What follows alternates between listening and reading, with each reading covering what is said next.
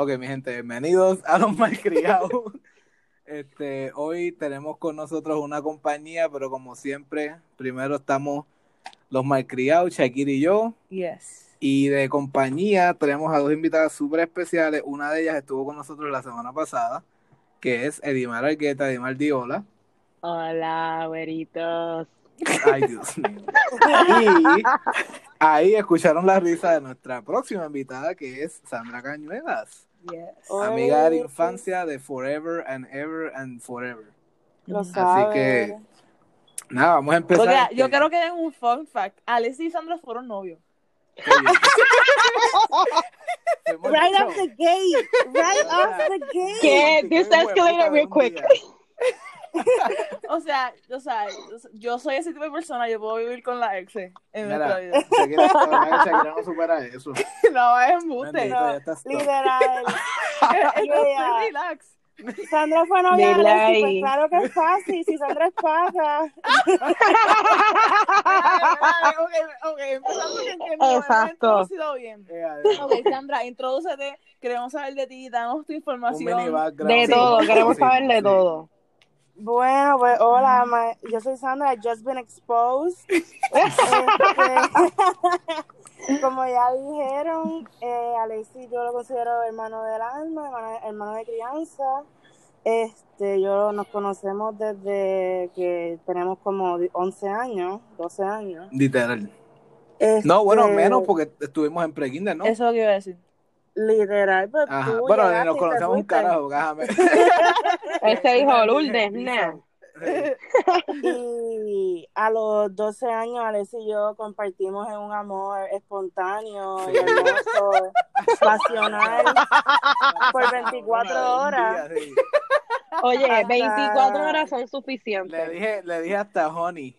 Yeah. Ah. Me pidió una foto para Mai. Diablo, sí. Eso, eso sí estuvo cabrón. Yo me acuerdo yo Pero, estaba- ah, o sea, yo lo dije vacilando, pero es sweet.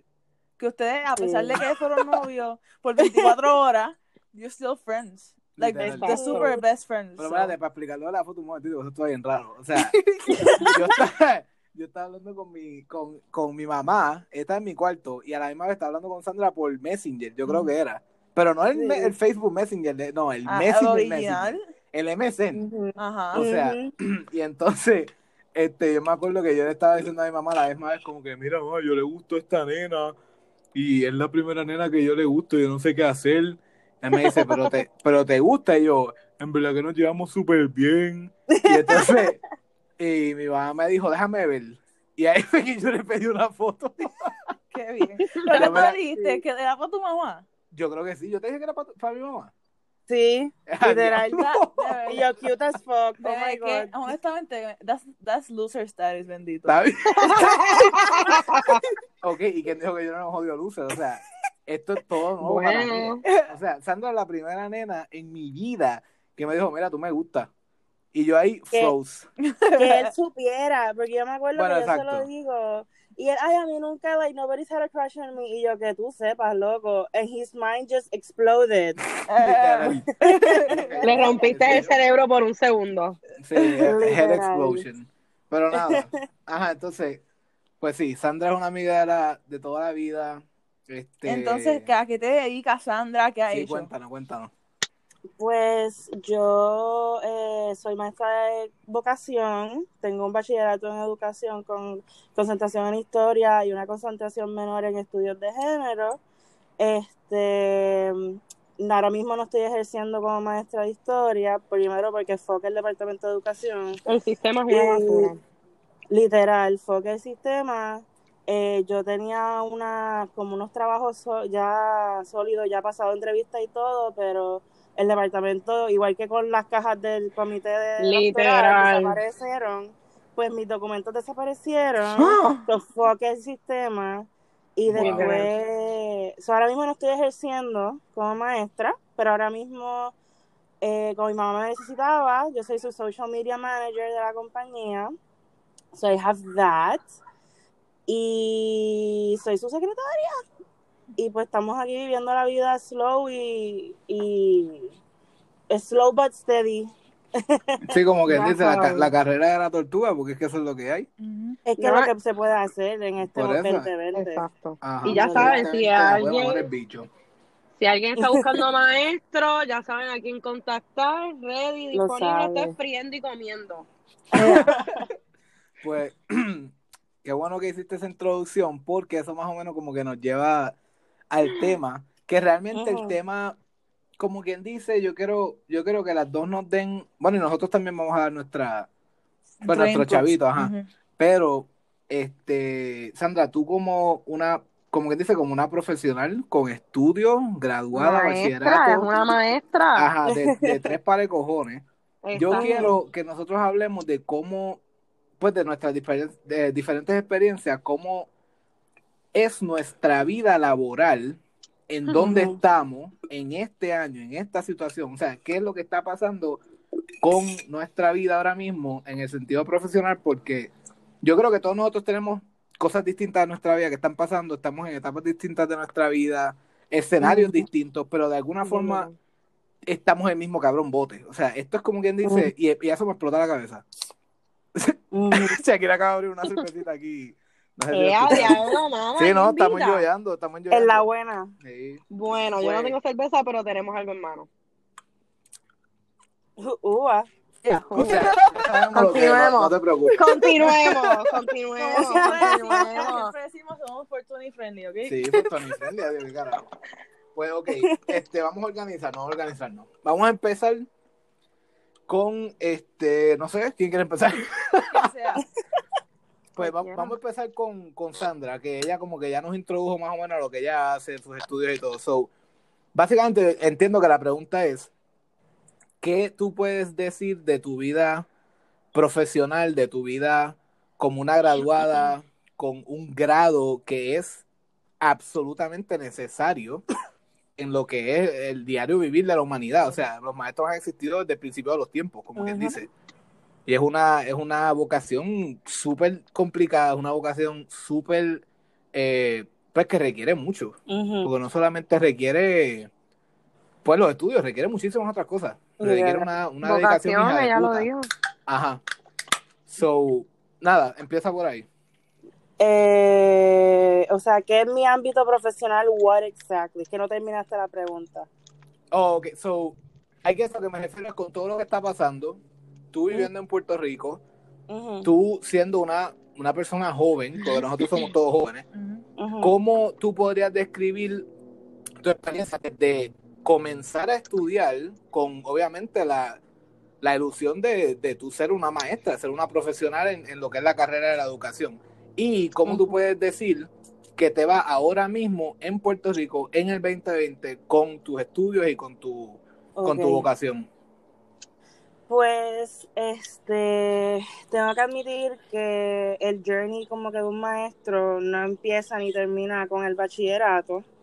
Eh, definitivamente uno tiene que tener la vocación, como mencioné, para escoger esta profesión, porque why would you willingly escoger una posición en la cual, sabes, tu retiro está siendo violentado todo el tiempo, este, los colegios eh, de base religiosa son conocidos por básicamente fraudulentar el cheque del maestro, o sea, it's a bit crazy uno hacer, voy a ser maestro por joder, so, siento que de la empieza desde la vocación, eh, por favor llegar ya, o sea, es importante llegar con eso ya al bachillerato porque si no, eh, that will make for a good teacher.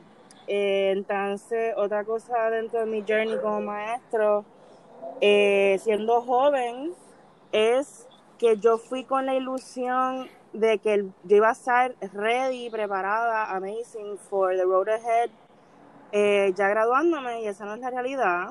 Eh, uno, igual que como con una bicicleta, uno aprende cayéndose, tumbándose, y getting back up.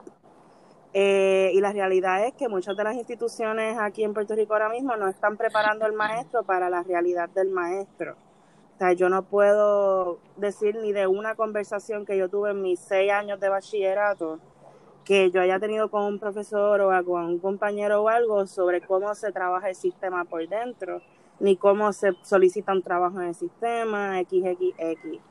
Eh, so, como joven profesional, durante el bachillerato yo vi muchas de eso, esas lagunas dentro del sistema educativo. Entonces, si tú tienes lagunas en el momento de enseñar al maestro cómo enseñar, ¿qué va a pasar en el salón de clase? Pues lo que pasa es que tienen un grupo, unos grupos de maestros en la cual pues somos nosotros las generaciones que se están saliendo ahora como maestros eh, que no van a durar mucho en la profesión porque llegamos con esta ilusión de querer cambiar el mundo, especialmente los de historia, tú sabes, que somos anti-corporation, anti-government, anti-todo.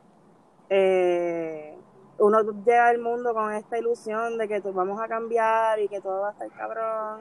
Y está, y el sistema es just not built like that. So, en diferencia como yo empecé mi bachillerato, ahora es del cielo a la tierra. Porque yo básicamente bajé de esa nube de que, oh my god, ser maestro está cabrón y eh, we're just like little angels que cambiamos mente. No. Ahora es como que nosotros somos un cuerpo vigilante necesario en la sociedad, el cual no es apreciado eh, en diferentes ámbitos, el cual no se puede vivir solamente ser maestro, al menos que tengas maestría o doctorado.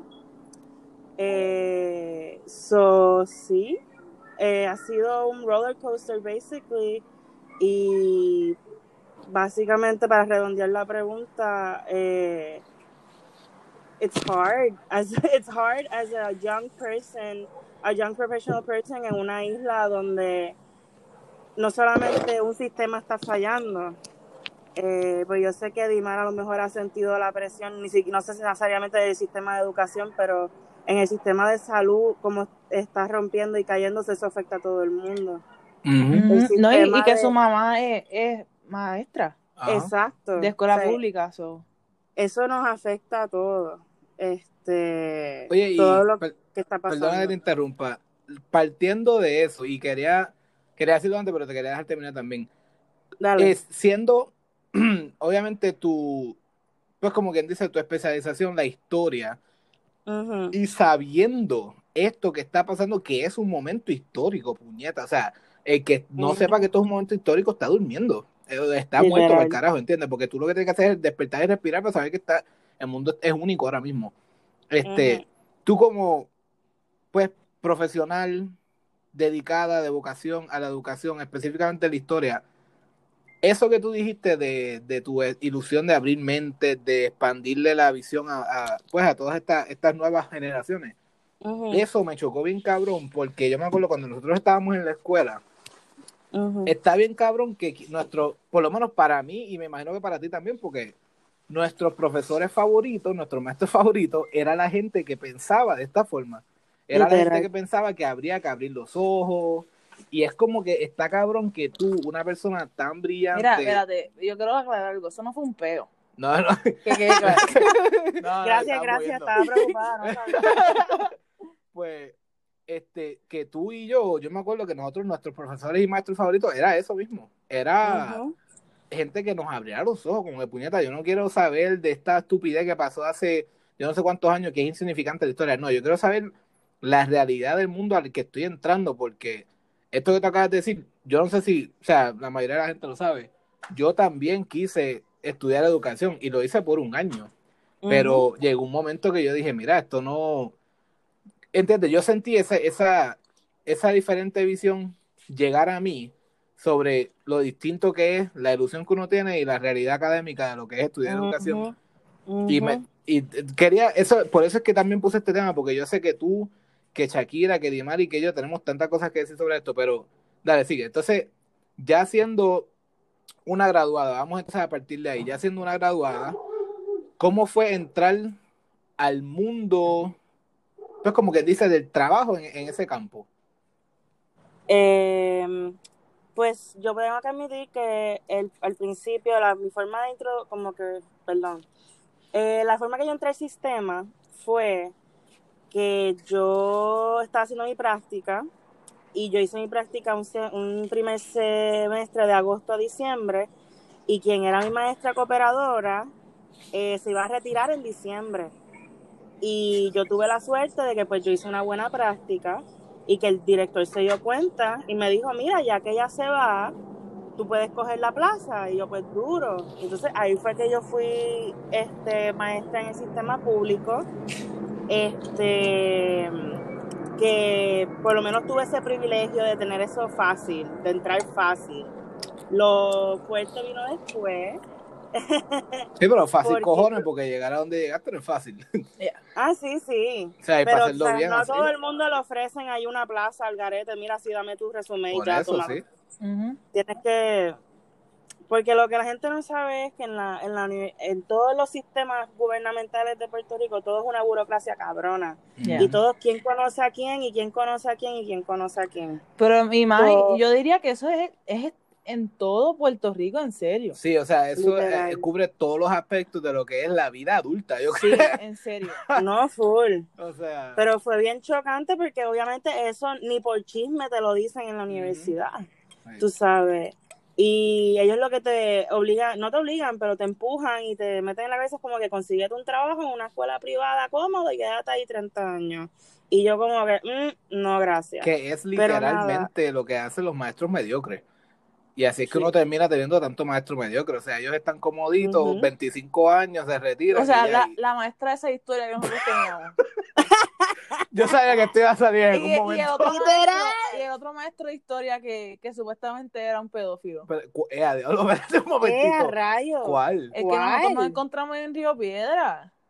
¿Era de historia? No, era de ciencia. No, ese era el de historia. Ese era el que, que la, Que- la que maestra hacía- esa sustituyó. ¿Que hacía jiu-jitsu y toda la mierda? ¿o qué? Ah, Ah, no. el de los tatuajes. Sí, ese. Eh, que lo encontraron en Vine. Diablo, sí, que se, parece- que se parecía a Jimmy Neutron. Sí. Sí. Que, yo me acuerdo que fue Freddy que Wow. encontró en Vine, Y cuando, tuvimos, cuando estuvimos en, en Lourdes sin maestra ciencia. Espérate, espérate, no estamos, no, estamos yendo sidetrack No, aquí, pero es que tiene que ver. No, sí, sí. te- Porque o la sea, gente se cree que, los colegios es un paseo Sí, que ¿no? los, los mejores maestros del mundo. No, no, no, cojones. Mierda. Pero nada, eh, básicamente, pues mi introducción al sistema fue esa, fue una más cushiony, más sencilla, pero al eso terminar, pues yo tuve que entonces enfrentarme al sistema sola, sin ningún tipo de pala ni nada. Y ahí fue que pues la- la- los huevos se pusieron a peseta, tú sabes, eh, porque yo no sabía, o sea, porque no te lo enseñan qué significa ser un maestro transitorio, qué significa ser un maestro eh, permanente, qué significa hacer todas estas cosas que básicamente son life or death para el maestro. Y yo me di cuenta durante todo este proceso que pues yo era una maestra transitoria porque yo no pude coger la reválida porque la cancelaron por COVID, fuck el COVID. Y Fuck si tú no tienes reválida, este, tú vales mierda el sistema. Que eso es otra cosa que no te dicen en la universidad. Tú sabes, te dicen sí, coge las PCMas, cool, pero no es como que si no coges las PCMas no vas a tener oportunidad de trabajo. Tú sabes. Y ahora no se sabe cuándo van a volver a dar las PCMas. O sea, hay una generación saliente de maestros que no saben qué carajo van a hacer. Y su única opción es literal quedarse en un colegio o un sitio privado por 30 años y ya. Y eso, So it's sad. y eso, sí, no, es sad. Y lo más caro es que, déjame aclarar algo, ser maestro en un colegio privado, ah, la palabra privado no significa que te van a pagar bien. Literal. Para que la gente entienda. mejor. Ajá, para que la gente entienda. No quiere decir que te van a pagar bien. Y, y de hecho, No. tienen, como quien dice, la verde para pagarte menos por eso mismo que acabas de mencionar. O sea, está cabrón, está cabrón de verdad. Bueno, yo trabajé una semana en un colegio y yo duré una semana en un colegio, tú sabes, y ahí me iban a pagar casi 400 pesos menos de lo que cobra un maestro Chacho, en ¿no? el sistema. ¿Sabes que son 400 pesos menos? Eso está cabrón. Sí, Pero ellos pueden hacerlo, ellos pueden pagarte lo que les salga el forro. sí, eso es lo que te digo, es como una manta para cubrirse de todas las mierdas que pueden hacer. O sea, entonces, ok, partiendo de eso, y mencionaste el COVID, y eso es otra cosa que también quería como que meter en la conversación, porque es que hay que hacerlo. O sea, el COVID está ahora mismo, es el tema de, o sea, lo que quiero decir es, entonces, partiendo de eso, el COVID obviamente afectó completamente cómo se desarrolló tu carrera en tus primeros años, como quien dice. Y, yo creo que eso es algo que todos aquí compartimos, literal. Todos nosotros aquí lo compartimos. Es algo que, como mencioné anteriormente, nos une en el sentido de, eh, la- todas nuestras diferentes carreras estamos afectados por las mismas cosas. Sí. Una de ellas es cómo está estru- estructurado el sistema gubernamental, otra de ellas es el COVID, otra, o sea, hay tantas fucking cosas que nos joden a todos por igual, como quien dice. Este, pero entonces, ok, ahora partiendo de eso, este, creo que la última vez también le preguntamos a Dimal cómo le está afectando, pues, el COVID en, en lo que ella está estudiando, en su carrera, pero, Dimal, estás ahí, ¿verdad? Hello. Edimar. ¿Dónde carajo está Dimal? Eh, Pero Dimal está en el, está conectada, Sí, literal. Pues está bien. está en mute. Pues, nada, el punto es, pues entonces vamos para nosotros, como que... Espérate, espérate. Ah, Dimal se salió, yo creo. se- Es que, ok, pero sigan hablando, yo la meto ahora. Dale, dale. Pues, nada, el punto es que, pues, partiendo de ahí, pues entonces yo doy como quien dice un, un mini ejemplo mío. Cuando yo entré a la universidad, todo el mundo sabe que entré por educación, educación física con, este, quería especializarme en educación física para necesidades especiales, como quien dice. Entonces, Ujú. cojo mi primer año de universidad, en verdad, a mí me encantó. Y si es algo que yo en un momento tengo la oportunidad de hacer, no lo dudaría dos veces, porque a mí me encantó. Este, pero lo que estuvo bien fuerte fue el, la inseguridad que me causó ver cómo es la vida para un profesional en el campo de la educación. Eso a mí me afectó Ujú. mucho y yo creo que no todo el mundo habla de eso y por eso es que también quería preguntarte porque yo me quité, como quien dice. Yo dije, mira, o sea, Ujú. esto se ve feo y feo para la foto y peor para el video. Y yo, yo Ujú. soy el tipo de persona que me desespero rápido, me da una ansiedad cabrona todo, todo me causa inseguridades. So, cuando yo noté eso, yo dije, no, no, me voy para el carajo, pero tú seguiste, ¿entiendes? Tú te dedicaste, tú terminaste tu grado y aún así está cabrón y en serio que con tanta dedicación el resultado sea exactamente el miedo que yo tenía. ¿entiendes? Y, pero entonces es bien interesante que ahora, por ejemplo, yo no tengo ningún grado oficial. Como quien dice, sí, yo cogí, ¿cuánto fue? Cuatro años de universidad. Y tengo créditos con cojo, tengo crédito para terminar un bachillerato, No, creo creo. que como tres años. No, cuatro. Porque mi último fue, yo tuve, ahora es verdad, como tres. Whatever, pero tuve un cojón de crédito. El punto es que, a veces se olvidó cuánto yo estudié. Pues, el punto es que, aún así, pues, obviamente todo el mundo sabe que Shakira y yo nos fuimos de Puerto Rico y toda la mierda. Cuando nos fuimos de Puerto Rico, que vinimos a Estados Unidos, yo empecé a ver más cómo funcionan las cosas en el área laboral, como quien dice, sin vocación. Una persona que, que tenga trabajo sin vocación. Y eso fue lo que, eso es lo que yo estaba haciendo. Yo he tenido trabajo sin vocación. Yo he sido, pues, desde un fucking elf en Bass Pro hasta un, hasta un gerente, como quien dice, un, un asistente de gerente de tienda. Y lo más que puedo decir es que literalmente, y es una pena, yo acá mi salario inicial en la posición en la que yo estoy es 36 mil dólares. Y si yo no me equivoco, eso es el salario de muchos maestros en Puerto Rico y en Estados Unidos en Uf, general. En Puerto Rico sería mucho menos. Eso, Tú Wow. sabes, eso es lo que te quiero que decir. un maestro gane que un maestro gane, gane por lo menos dos mil al año, que eso es 24 mil al, al final de, o sea, dos mil al mes, 24 mil al año.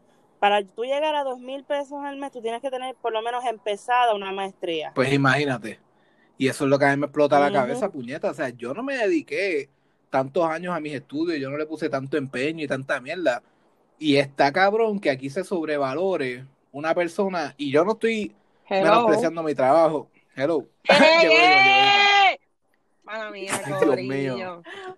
O Se fue sea, 17 Dale, dale. O- que, que ya mismo, ya mismo vamos contigo porque, o sea, Íbamos a ir contigo y estabas Lo 17 ahí. escuché, lo estaba escuchando, pero no me, como que no me escuchaban. ah, Oh. bueno. Bueno, Pero pues, está bien, está muy Y de güey, no, pero ahora vas tú como quieras, porque yo voy a terminar rápido.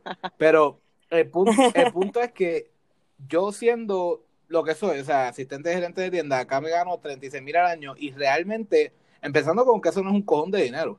Para que piense que eso es vivir cómodo, no, eso no es vivir cómodo que en lo no- absoluto. Yo creo que si Alice y yo no estuviésemos viendo con mi mamá ahora mismo, no, no, No, no tenemos nada, no, no. tenemos nada que nos sobre. O sea, estaríamos de cheque en cheque, pagando renta, Como carro. estábamos en, en Florida. Como estábamos en Florida, que casi terminamos homeless. o sea, pero mi punto es que está cabrón que así tan poco estudio, tan poca dedicación a una carrera, a una vocación, y yo esté ganando más que una carrera entera con una vocación, con un propósito muchísimo más importante que controlar un jodido restaurante. O sea, porque lo que yo hago no es esencial para el mundo. Lo que yo hago lo hace cualquier cabrón que esté entrenado para hacerlo, ¿entiendes? Pero no todo el mundo puede ser un maestro, no todo el mundo puede ser un profesional en la educación. Y Es que sin un maestro que, no hay nada en esta vida. Por eso, sin un, ma- sin un maestro no hay nada. Exacto, los maestros son los que educan a los presidentes, a las personas que gobiernan. Ese- Ajá. Y cuidado, por esos cabrones ni educación tienen a veces. Exacto, también. Para, para, para. Sí. Pero, anyways, ahora vamos con Edimar. Edimar, ¿qué So, lo que pasó, lo que iba a decir es que eh, la pregunta de Dimar a Sandra es diferente porque en Honduras ahora mismo está pasando un huracán, una tormenta, no sé. Ah, y queremos saber Había- exactamente cómo, o sea, cómo está todo. Como ¿Cómo dice. está todo? ¿Cómo está tu familia? ¿Cómo COVID y la tormenta está afectando Hon- Honduras desde tu punto de vista? Porque yo sé que tú no estás para allá, obviamente. Obvio. Pues mira, eh, eh, lo que había pasado era un huracán y después se convirtió en tropical storm, si no me equivoco. Eh, Honduras está flooded.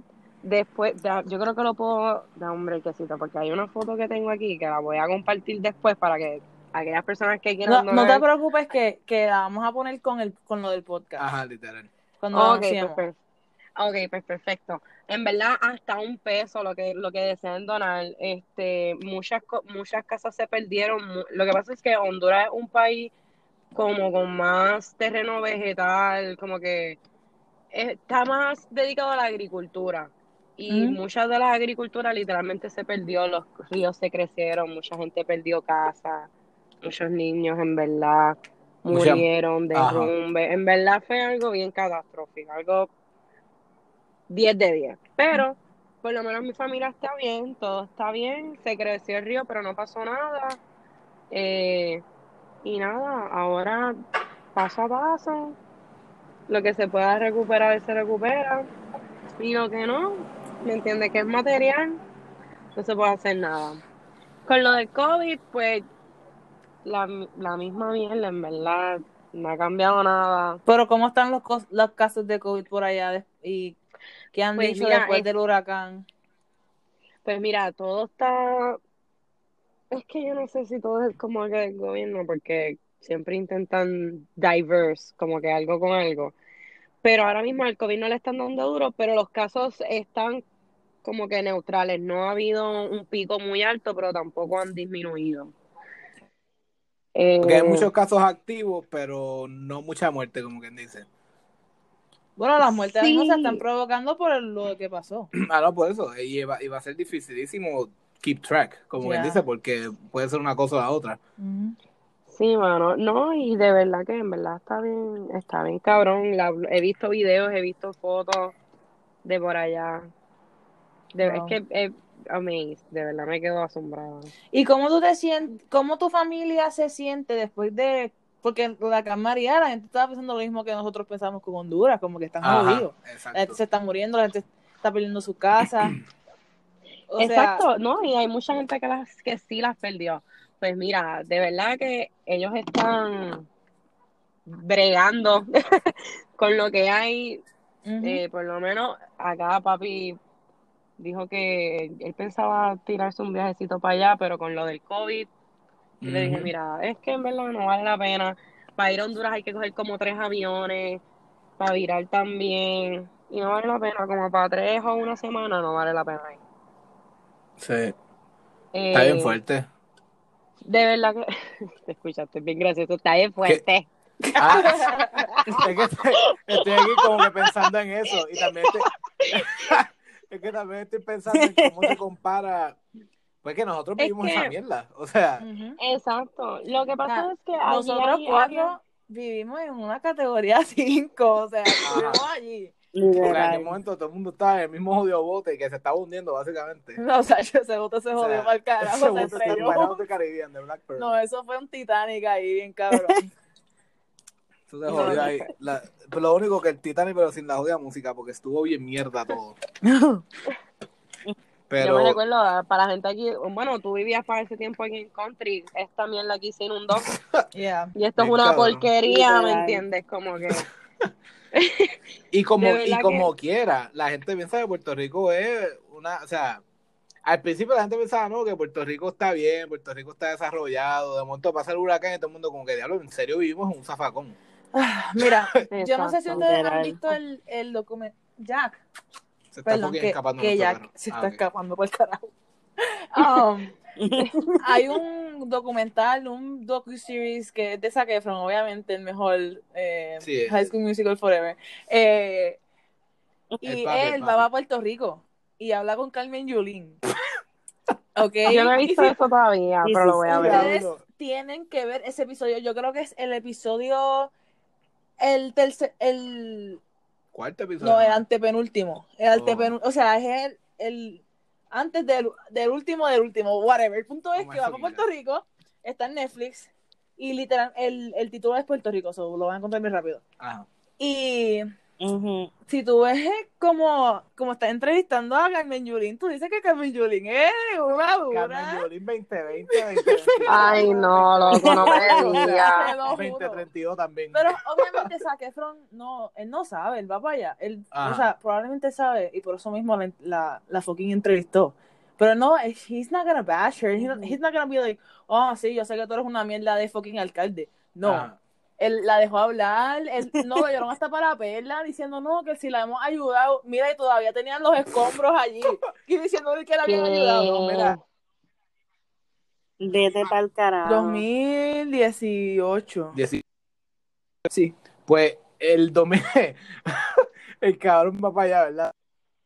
El cabrón. El cabrón, sí. Entonces están Yulín y a Zac caminando escombros, ayudando una familia ahí a sacar escombros de su patio, que si le están dando Bueno, una se- nueva casa, una nueva casa renovada y toda la mierda. están una- yendo. Te están yendo. ¿No escuchan? Se escuchan bien nada. Literal. ¿Escucharon eso? Pero están ahí. Ah, pues claro que sí. Clarito. Pues no está tan malo, no está tan clarito. malo. No. Nada, el punto es que Yulín es la Superman de Puerto Rico, como quien dice. Eh, según ese episodio, obviamente. Pero nada, Claro, obviamente. ajá, sí, es una cosa cabrona, pero está brutal, de verdad. Eh, lo deben ver, aunque no le hagan mucho caso a Yulín, pero lo deben ver. Lo voy a ver. Pues mira, ahorita Shakira me había hecho una pregunta, o no sé quién me había hecho una pregunta, como que en qué se parece aquí en Puerto Rico. Allí ellos no están acostumbrados como que a huracanes, están más acostumbrados a temblores. Allí Ok. es una zona que tiembla más, o están acostumbrados a temblores, están acostumbrados a lluvias, como que largas horas de lluvia, pero no algo como para, pues, ok, pues, pues, allá no usualmente llueve, eso cuando llueve es bueno. Ok. Ok, sí, como que ayuda con la Mm. agricultura y toda la mierda. Exacto, como que allí pueden pasar fácil dos, tres largos meses secos, secos Wow. de que no cae literalmente ni una gota de agua. Wow, Es- yo no pensaría eso porque yo, yo pensaba que Honduras era como Puerto Rico, como más tropical, así como, no tropical, no, pero mamita. como verde, tú sabes. Sí, es verde, Ajá. es verde, es mucho, es mucho más grande. Es más o menos, es que todo Centroamérica se parece en lo vegetal. como. Costa Como Rica, Nicaragua. ajá. Exacto, exacto. Guatemala, todos esos países. Sí, porque más o menos es el mismo Eh, clima, como quien dice. Exacto. Y en Honduras particularmente hay dos seasons. Hay, si no me equivoco, invierno y verano. Y es como que contradictorio, si no me equivoco. Como que cuando es invierno hace una calor hijo de pu, y cuando ah, es como que verano Como en Australia. fresco. Oh, Exacto. Literal. En Colombia Wow. así también. En verano están los, en los, en verano están como en los. Yo no sabía eso. Sí. Yo tampoco, qué Literal. Sí, man. Sí. Wow. Y en, en verdad es cool, es, es cool, es cool, pero en verdad te tiene- no es, co- es cultura y emones, te, te tienes que criar ahí o te tiene que gustar, te tiene que gustar. Sí, no, sí, esa, es como yo, yo pienso, y no quiero sonar así como que bien, bien área metro, Pero yo ¿Qué? pienso que es como. Que usa, tú, tú vas a decir algo que literalmente usas un No. Oh No, my no. God, ese Yo- chiste, qué Oh horrible. Yo lo que estaba pensando era que, y vuelvo y digo, no quiero sonar bien pendejo, pero yo comparo, pues como que crecer y vivir en esos países así como crecer y vivir en el centro de la isla, que a pesar de que tú estás en un lugar donde quizás tienes acceso a un estilo de vida distinto, donde creciste y donde te criaste, es una vida bien, bien, este, no sé cómo decirlo, bien cultural, bien tradicional, bien basado en la tierra, más que lo, más que lo, pues las posesiones y las Yo estaba pensando en eso también los otros días en mi, en mi trabajo. Yo en el paso lo que hay es mexicano, Full, o sea, ajá, normal. normal. pero la cultura mexicana aquí es- está bien fuerte y a- llega hasta Nuevo México porque aquí Los en Ángeles. Estados Unidos hay mucho, mucho, mucho, mucho, mucho, mucho, mucho, mucho mexicano, específicamente en el Southwest, Ajá. mucho mexicano. Y la, la cultura, aquí hacen este el Día de los Muertos, 5 de mayo, y otras, hay, hay otras fiestas que obviamente yo como Sí. puertorriqueña no son carajo, pero yo siento que en Puerto Rico como que eso se perdió, como que la cultura, eh, nosotros estamos como que sin cultura, sin culto. Eh, eh, es interesante, yo lo que pienso es que es interesante porque a pesar de que aquí es tan notada la cultura mexicana, es algo bueno. No es que se están apropiando ni nada, nada de eso en absoluto. Es más como, como decir, es un orgullo que se lo lleva a donde sea. Y yo creo que eso es lo que quiere decir Shakira en el sentido de que Puerto Rico ha perdido eso. Porque acá, acá si tú conoces a un puertorriqueño, es bien difícil que, que tú sepas que es puertorriqueño de una, ¿entiendes? Eh, me parece bien interesante que acá, como dijo Shakira, es, es bien notada. Este, pero no en ninguna forma es como de apropiación. No, no están queriendo decir como que esto es nuestro ahora, ¿entiendes? No, eso, eso no pasa. Y además que nosotros vivimos al lado de Juárez. Ah, nosotros estamos a 20, min- bueno, 25 minutos de jugar. No, a- yo diría como a 15 minutos, juro. Exacto, un poquito menos. Pero ajá, así de cerca estamos, sí. Ajá, o sea, la gente se cree que, el, que Juárez está, no, cinco millas, no, eh, o sea, cinco millas, qué sé yo, whatever, de que bien, bien, Cinco bien mil, lejos. O sea, está del lado. Bien lejos. Cállate. Ok, me confundí. Pero está está súper cerca, de verdad. O sea, si nosotros quisiéramos ir, que no es que no queremos ir, es que no tenemos fucking pasaporte. Y además que no conocemos el lugar. So, Sí, no me siento preparado para Sí. parecer un mamabicho ahí parado en medio de la calle. sí. No, loco, a ti vos seguramente te, te confunden. Ah, qué bien. habla claro, habla claro. Tú, di- a, cuando a ti, te- a ti no te dicen puertorriqueño de una. Óyeme, cuando me escuchan hablar, sí. Pero, Ah, pero si me ven, pero, no. pero cuando te ven, pero si me cuando ven, te asumen ven. que pues. Ah, Mira, pues pero ni así, porque cuando yo fui para el doctor una vez con Alexi, ellos pensaban que yo era mexicana. Y que yo era huevo. Ellos sabían que yo era huevo. Pero cuando vieron que era mexicana. Sí. No muevan la computadora, no muevan la computadora. Que Se me fueron, Hello. se me fueron. Ay, ay, ay. Hello, hello. O sea, nunca nos fuimos, estuvimos, estuvimos aquí todo ese tiempo. en el. Pues, entonces, ok, pasando de esa pregunta, Edimar, este, tú nos habías dicho en el último podcast que, que era lo que estabas terminando en tus estudios y cómo todo esto está afectando lo que sería tu carrera ahora cuando termines. Pues mira, eh, por lo menos yo estoy estudiando administración de empresas, que como dije, gracias a Cristo por fin me voy a graduar. Eh, de verdad ha sido un challenge estudiar online para todo el mundo. Lo que pasa es que a mí me gustan las clases presenciales porque puedo, pienso que tengo más manera o la mejor manera de comunicarme con mis dudas o mejor aclarar las dudas. Sandra lo dijo ahorita, las lagunas esas online. O sea, si tú piensas que presencial tienes 7, online tienes 20.800 infinitos. Y es, en verdad es un poco complicado y buscar inter, o sea, buscar ayuda es más complicado, pero se puede hacer. So, nada, de verdad que ha sido challenging, pero le metemos con todo.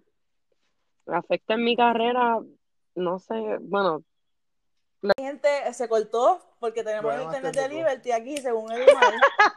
Pero nada de mal, dale, sigue. Ok, eh, me había quedado en las lagunas. Eh, Sí. Ok, como había dicho, si uno piensa que tiene como que laguna en presencialmente como que con el maestro, online, honestamente tienes más, más laguna. Y eso lo había dicho Sandra, Code, Sandra. Eh, después de ahí, no me recuerdo qué fue lo que dije. Bueno, pero, No. y, y de O sea, yo, yo entiendo el punto. ajá, eh. porque la pregunta, o sea, para acordarnos, porque la pregunta pasa hace rato.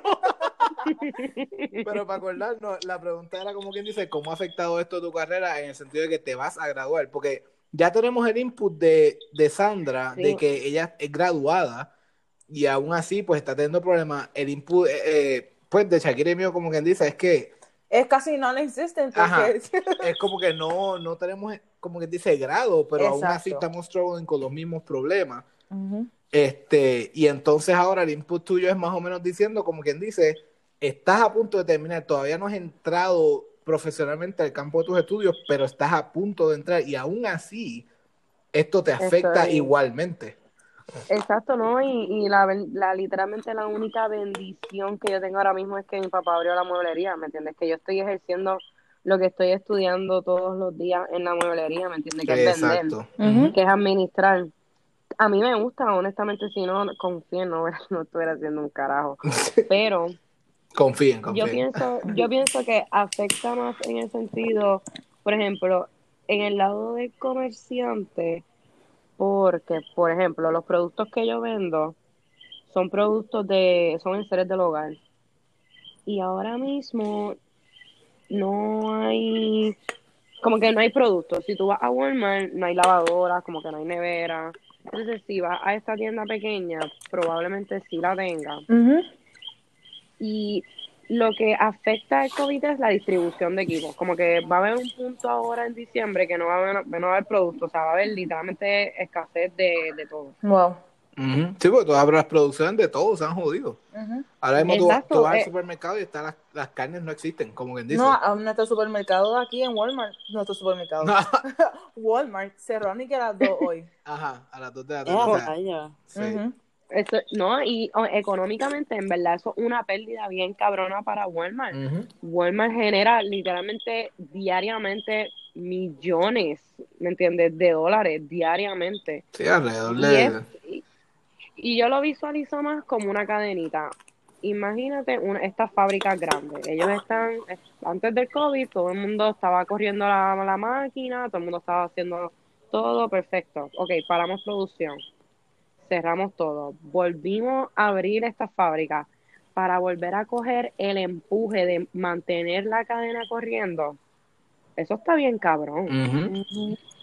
O sea, y ahí es donde afecta la economía. Hay muchas cosas que cerraron. O sea, el otro podcast yo había dicho que el COVID había detenido la vida de todo el mundo. Y así mismo fue. ¿Me entiendes? Esto fue igual para todo el mundo. Y yo siento que todavía hay gente- que no se ha recuperado. No, Yo mentalmente, Exacto. yo mentalmente estoy como si, como que es marzo. literal, O sea, o sea, como que yo todavía no entiendo cuándo esto se va a acabar, estoy, estoy, estoy Exacto. mal, de verdad. No, No, yo entiendo. Yo, yo pienso que estamos en un momento en que no hay salida o no hay fecha de, de cierre para esto. No, Pienso que estamos hasta en el mismo medio. Siento que estamos en the middle of the shit, ¿me entiendes? Como que... Literal. Sí. En verdad, el pequeño y mediano comerciante es el más que se ha afectado durante Sí. toda la pandemia. Porque Y no hay protección ni ayuda para ellos de parte del gobierno. Exactamente, eso, a eso es lo que yo quería llegar. Si tú quieres, ab- si ahora en el COVID tú querías abrir una pequeña empresa, era, era supuestamente, entre comillas, fácil, supuestamente. Ujú. Tú vas a la de estos de departamento del trabajo, tienes que sacar cita, es una mierda, no contestas el teléfono. Mira, para desempleo, Uy. para desempleo. uy. Exacto. No, Mira, mira, imagínate, y, Alex y yo no pudimos Ajá. coger desempleo ni porque, que ni porque nuestra información, que carajo sé yo, estaba en Florida. No, eso, eso Wow. fue Ajá. otra mierda. No, y eso es lo que pasa que Ahora mismo, Shakira no hemos cogido ni un dólar de desempleo, para que sepan. O sea, esta gente que cogía yo- aquí, oye, un cojón de gente con la que yo trabajo cogían 600 pesos semanales en su casa, mientras yo me hacía Wow. tres puñetas, ¿entiendes? Y es como que, aún así, esa gente eh, ahora está jodida porque se lo están cobrando. Yeah. Porque eso es la mierda, que ahora le están cobrando a todo el mundo su, su desempleo, el desempleo que le pagaron. Exacto, ¿no? Y, y en verdad que, que si no es en la entrada, es en la salida que te quieren pillar, ¿me entiendes? Es una jodienda. De verdad que, que, que interesante que. Y hay que verlo como que con este contexto. Ustedes están en Puerto Rico, yo no sé ni cuántas millas, como a mi- dos mil y pico de millas. No, y tenemos todos la misma edad. Nuestras vidas han sido todas distintas, nuestras experiencias todas distintas, y aún así estamos igual, como quien dice, en el mismo barco de la incertidumbre de qué puñeta Sí. va a Pero loco, pasar. yo por lo que veo se iba a hacer plebeya por siempre, a mí no me importa, pero pues no hay break, hay que trabajar, pero para la pues. vida de millonaria es para huele bicha. No, tú eres loco, papi, yo voy a ser millonaria, pero hay que trabajar, ¿me entiendes? Los chavos, ese, ese es el problema, la gente piensa que los chavos llegan Sí. rapidito en una mata, ¿me entiendes? Y aquí piensan que a 725 todo es como que todo chilling, y Ujú. aquí no vivimos a 725, ¿me entiendes? Aquí las cosas están caras, aquí hay que pagar renta, agua, luz, Ujú. yo pago carro, teléfono, ¿me entiendes? Mis estudios, Sí. porque la, fafa- la, la beca me paga, pero no me paga completa, ¿me entiendes? Yo como que la tengo que dar de lo mío. No, y ese- eso es otra cosa. Los estudios online te los cobran cuando tú estuvieses allí consumiendo el agua, la luz, la comida, la... Loco, Qué a mí me querían cobrar mantenimiento. Tú sabes cómo a mí me conocieron en esa universidad. Yo dije, loca, pero si la, tú me estás diciendo, hay un mensaje en la misma universidad, en la grabadora, que la universidad está cerrada. ¿Qué fucking mantenimiento necesita? Vete a mantenerte la jodida grica con tu puta, tienes que decir. Loco, cinco, loco, son cinco pisos, ¿me entiendes? Que se vayan para el carajo con esa mierda No. de mantenimiento. 500 pesos de mantenimiento. Y yo, ¿qué? ¿500 qué? Por eso ¿Estás fue que equivocado, yo no pude estudiar. O sea, yo estaba matriculada, yo estaba empezando a coger clases y de momento ni que debía cuatro, 14 mil pesos. Y yo, ¿qué qué? No, me. ¿Qué? No. Está bien. Y no, eso es un community college. De que yo soy, mira, en Sagrado, que la gente puede fucking bash a Sagrado, whatever. Y yo siempre lo voy a hacer. Ajá. Específicamente a Alexia. Yo pagaba muchísimo menos. Sí, pero o sea, es que eso es lo que pasa. Es, eh, hay que pensar de esta forma. Mira, aquí ahora mismo, eh, yo cuando fui para la UPR de, de Carolina a estudiar lo, lo de mecánica, yo terminé como que dice, yo tuve todos los, los, los cursos y los créditos que tenía que tomar. Lo único que no me gradué. Entonces, eso a mí me costó colectivamente esos dos años. Yo creo que fueron, sin exagerar, como, como 12 mil pesos, una mierda así. Que era un, es como que dice un grado. Y vengo acá y digo, ah, tú sabes que déjame chequear a ver cómo está acá, a ver si, si de una vez termino, por el carajo. El doble. Mira, estos hijos de la gran puta, Edimar y Sandra, me dijeron, y lo dice online y todo así, con una desfachatez cabrona, 32 mil dólares por un curso, un curso de un año y cuatro meses. ¿En dónde? En Southwest. No. Eso fue en UTI. En y en- UTI. Ah, Universal, UTI. Ah, en Universal Technical Institute. Se llama UTI. Se llama UTI. Urinary tract infection. Ya no, es verdad que a mí ni se me ocurrió esa mierda. O sea, estaba pensando en el instituto. Qué bien. Entonces, chequeé otro, mira, 28 mil pesos por un año y Ese tres es Western semanas. Tech. Ese es Western Tech.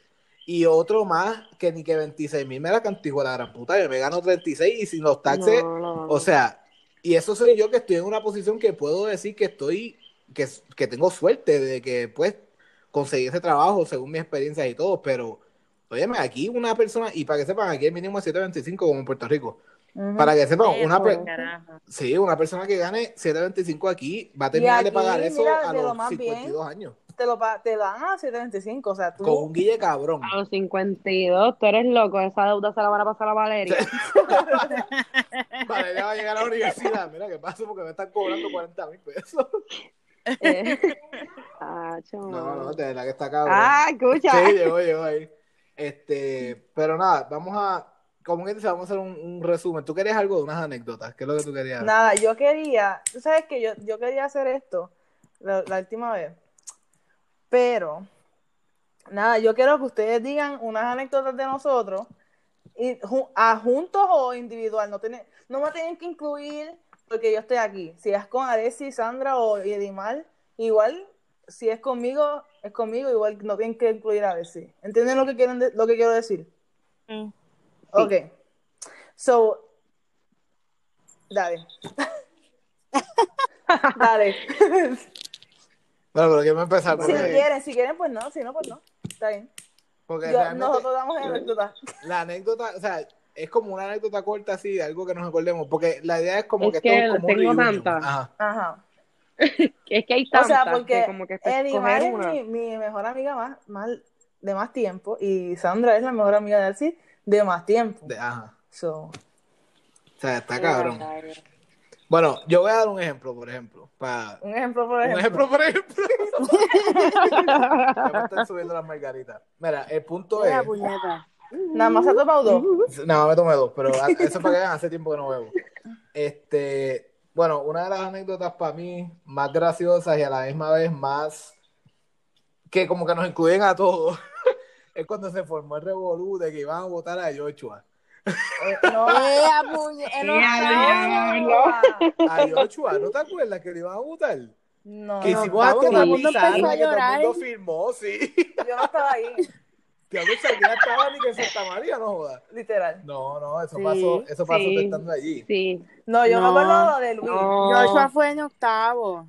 Ah, es Exacto. No, verdad. de eso yo como que... Sí. Ah, Y bueno, después pero votaron a Popeye. Yo me acuerdo. Ah, pero exacto, porque eso fue otro revolú. Eso fue de cuando supuestamente le tocaron el culo a Diana. No, no, no, no, no, lo que estaba fue con Diana. Mira, vamos a, va- mira, vamos a utilizar cabrón. seudónimo. Sí, vamos a, vamos a Derek, te explorar seudónimo. tu, tu, pasa- tu pasado, eres Tu el pasado, mejor. tu pasado. o sea. Que ella adora a Joshua por siempre. So, lo que pasó con Diana era que Joshua, vamos a decirle otro nombre, Choteado. eh, sí, no, ya que. Joshua, Joshua, Vamos a decirle Mr. Miyagi, porque se ve así como. Lerek. Lerek y Miguel estaban Let it go. No jodió Miguel, porque Miguel es Miguel. nada. Eh, pero hay como 30 mil Miguel. Puerto Rico. intentando. No, pero no, no mucho, bueno, hace, creo que eso, hubo Ajá, mucho dale, Miguel en-. Sí, ajá. Pero dale. olvídate. Exacto. Eh, ellos se le paraban atrás de Diana a, como a Humper. Pero, eh, air hump. Air hump, y air hump. vuelve. Diana, ¿quién sabe quién cara es Diana? Sí, Eh. Bueno, pues está quién 30.000 carajo hay dijo que 30.000 está bien. Diana, olvídate. Ah, ok, pues Pero dale, eso fue dale, lo que pasó. Y entonces ellos, ellos tres hacían eso. Pero ellos Ujú. le iban a votar. Yo me acuerdo que le iban a votar por eso Ah, también. Full, votaron a, a quién, a Derek y a Miguel. Yo A. Derek y a Miguel. A Miguel, diablo, Miguel. Qué brutal. Bueno, pero, Entendió, lo entendiste bien tarde, loco. Literal. any- anyways, anyways, el punto es que eso es como un ejemplo, o sea, una anécdota así que, que podamos decir como que, diablo, vete para el carajo, que eso pasó en serio. Sí. O sea, Y lo de. No, no, no. Yo no sé. Ustedes se acuerdan de esta mierda. Perdón, Giselle. Giselle, yo te quiero un montón. Tú eras súper hilarious. Tu personalidad, tú siendo tú misma, eras hilarious. Pero cuando ya empezó lo de, lo de Luis, que yo ni me acuerdo lo que ella Oh dijo. my God. Yo En ni- 12. Sí, yo ni me acuerdo exactamente Oh my lo que ella ¿qué? dijo, pero yo sé que yo me. I just started fucking laughing. el discurso Sí, presidencial en el salón de, de español. Ajá. Ay, En el, en el de, Hicieron.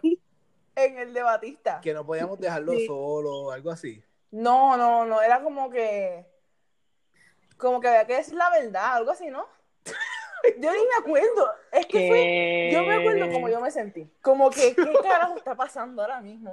De que Giselle dijo para el carajo. Yo me acuerdo. Ni fucking timidez. Yo voy a decir lo que tengo que decir, puñeta. O sea, y eso está muy bien, eso está muy bien. Yo me acuerdo, Claro. hablando de ese revolú, yo me acuerdo que quien carajo puso los carteles en la isla. Loco, ese fuiste tú. Ese fuiste tú. Ese fuiste tú. Ese fue Alexi. Diablo. Este Mira, tipo se que levantó sepan. como a las 5 de la mañana. Eh, era Cantodio Chota. Para que sepan, para que sepan, lo que pasó fue que mi hermano, Es el bicho revolucionario. mayor, Ujú. Con Jorge y yo, decid- o sea, ellos decidieron hacer los carteles. No puedes decir Jorge, él, es ahora cantante. Gorgi, vamos a decirle Gorgi. Oh my Pues, God. el, Gorgi. el punto es que estos tres personajes fueron como a las fucking 5 de la mañana a poner carteles en la verja. ¿Viste? ¿Viste? Y después, al otro día, Ay, todo el mundo empezó a llegar y a ver los carteles y todo. Y me acuerdo que Batista fue el que Sí, tumbó mano. los odios carteles. Y Batista Dios estaba súper encabronado, ah, que cómo se atreven. Y los carteles decían ni que legalicen. Diablo, como si nosotros fuéramos majuteros ahí desde que Madre. nosotros yo creo que no habíamos tocado ni un jodido blond en nuestra vida. Literal. Cabrones, me van a No, botar de country, Pero tú no, por ese tiempo no habías hecho No, yo no había hecho un carajo y yo estaba, ah, legalicen la, la fucking marihuana. o sea, hay que ser bien huele bicho, de verdad. Bueno, pero you, you had a point. I had a You point, stand pero... for it. Either way, eso es una jodida anécdota súper pendeja, pero es un ejemplo, so, En verdad que estoy súper feliz que hicimos esto. de verdad. Eh, me encanta como, como Sandra dio ese punto intelectual, Ajá. porque de verdad que aquí nosotros somos, somos unos malcriados. Ajá, nosotros no tenemos como que esa, esa finura Literal. para hablar de temas serios. Literal. Pero por eso es It's que... all fake. It's all fake. Yo enseñaba reggaetón en el salón. It's fine. No, no, pero es que eso es lo que pasa, que tú eres de ese tipo de persona que, que no, o sea, es, es como único porque tú tienes esa combinación. Yo entiendo que no es bien difícil tú poder balancear ser una fucking profesional a ese nivel, con esos estudios y toda la mierda, una carrera tan importante que a la misma vez tú puedas reconocer que, que puñeta, tú eres joven, tú tienes un- una- unas ideales, una, Ujú. Una visión del mundo que, que tú quieres. Nada, el, el resumen eres la mejor. Ah, Ay, que yo le doy gracias al cannabis medicinal. Oh, oh, oh, oh. Eh, Yo yo también tengo- un anuncio que es que Animal va a ser parte de los malcriados. ah, exacto, sí, eso, eso es otro anuncio. ¿Quién? O sea, Animal como que qué? Ya lo dimos actuando sorpres sorprendida. Me la cantó estúpida, ya hablamos de esto. Claro que sí, pero no esperaba. Ajá, yo es como que. No, lo anunciamos aquí. Corillo. es parte de los malcriados. O sea, ella, ella va a salir Oficial, ajá. pro- O sea, probablemente en todos los episodios. Eso es lo que estamos esperando. Es algo nuevo. Y nada, definitivamente yo creo que yo me voy a quedar con la gente de Lourdes eh, a, a entrevistar porque es que siempre, como No, que y- la gente de Lourdes no, nos cambió la vida en serio. En serio. de que Diablo, de verdad, de verdad, que tienen que entrevistar a Seba. Hecho full. Lo que pasa es que yo Eso no me tiene que a ser la entrevista más también. interesante, puñeta. Definitivo. Literal. Se No, va a venir con lo- la- las controversias de Area 51. Bien, cabrón. Y yo le voy a pedir, yo le voy a pedir todos los odios chismes del ejército obligado. Full. No, pero en serio, yo, estaba pensando hace, el otro día, por eso fue que se lo mencioné a Shakira, y decía, puñeta, quiero tener a Sandra en el podcast. Y finalmente se me dio, finalmente estoy súper Uh. fucking contento con el resultado. Y yo creo que ya, o sea, podemos, como quien dice, decir que logramos terminar este episodio que ha durado con cojones y la razón es los problemas fucking técnicos. Literal. Y también es que estamos hablando como si estuviésemos en country, en el balcón. Literal. So, Muy siempre, de verdad que esto me, esto me hace, me, me hace súper feliz. Yo estaba medio draggy hoy. Y Sí. esto me, me puso bien contento. Así que les agradezco a las dos, Sandra, Dimal. Obviamente, Sandra, ¿tienes, ¿tienes social media que te quieran que te, que te persigan, que follow? te persigan, para Bueno, que te persigan. para que- para que- Ok. No tanto así, La mi gente, no lo cojan en serio. No la Eh, persigan. pues, este, my art Instagram es persephone.pr. Síganlo. Hago arte digital y arte, arte en tiesto. Este, no les doy el personal porque lo tengo en privado como quieras o whatever. no- pero sí, Pero- that's it. ya que mencionaste los textos, yo Y, compré está, uno. y es maestra, es maestra y está buscando trabajo. ¿Qué? ¿Qué? Yo estoy aquí haciendo un anuncio bien importante. No, que... Espérate, por si no escucharon, que los tiestos de Sandra, yo compré uno y estuvo súper hijo de la gran puta. Lo tengo allí de que en su lugar como tiene Está que bien estar. lindo. Sí, está O sea, hermoso. Está hermosísimo y fue en Thank memoria de you. algo bien importante de nosotros. Así que zoom verde para la social media de ella para que le compre tiempo porque están súper cabrones. Sí. Y nada, Edimar, ¿quieres tirar tu, tu social media? O? Sí. Como siempre, Instagram. Búsquenme en Instagram. ¿Y cuál es, y cuál es el 28. odio de Instagram? Sí, dale, búsqueme, búsqueme. Consíganme, no sé cómo, pero dale. Dale, entreténganse. Y nada, los malcriados en Facebook, los malcriados. Y en Instagram también los malcriados. Ahí van a encontrar todas nuestras cosas. Y nada, espero que hayan disfrutado de este episodio. Nos despedimos, mi gente, los amamos. Los amamos mucho. Cuida- cuídense y díganle fuck al COVID. Qué bien. Dale, hablamos, gente.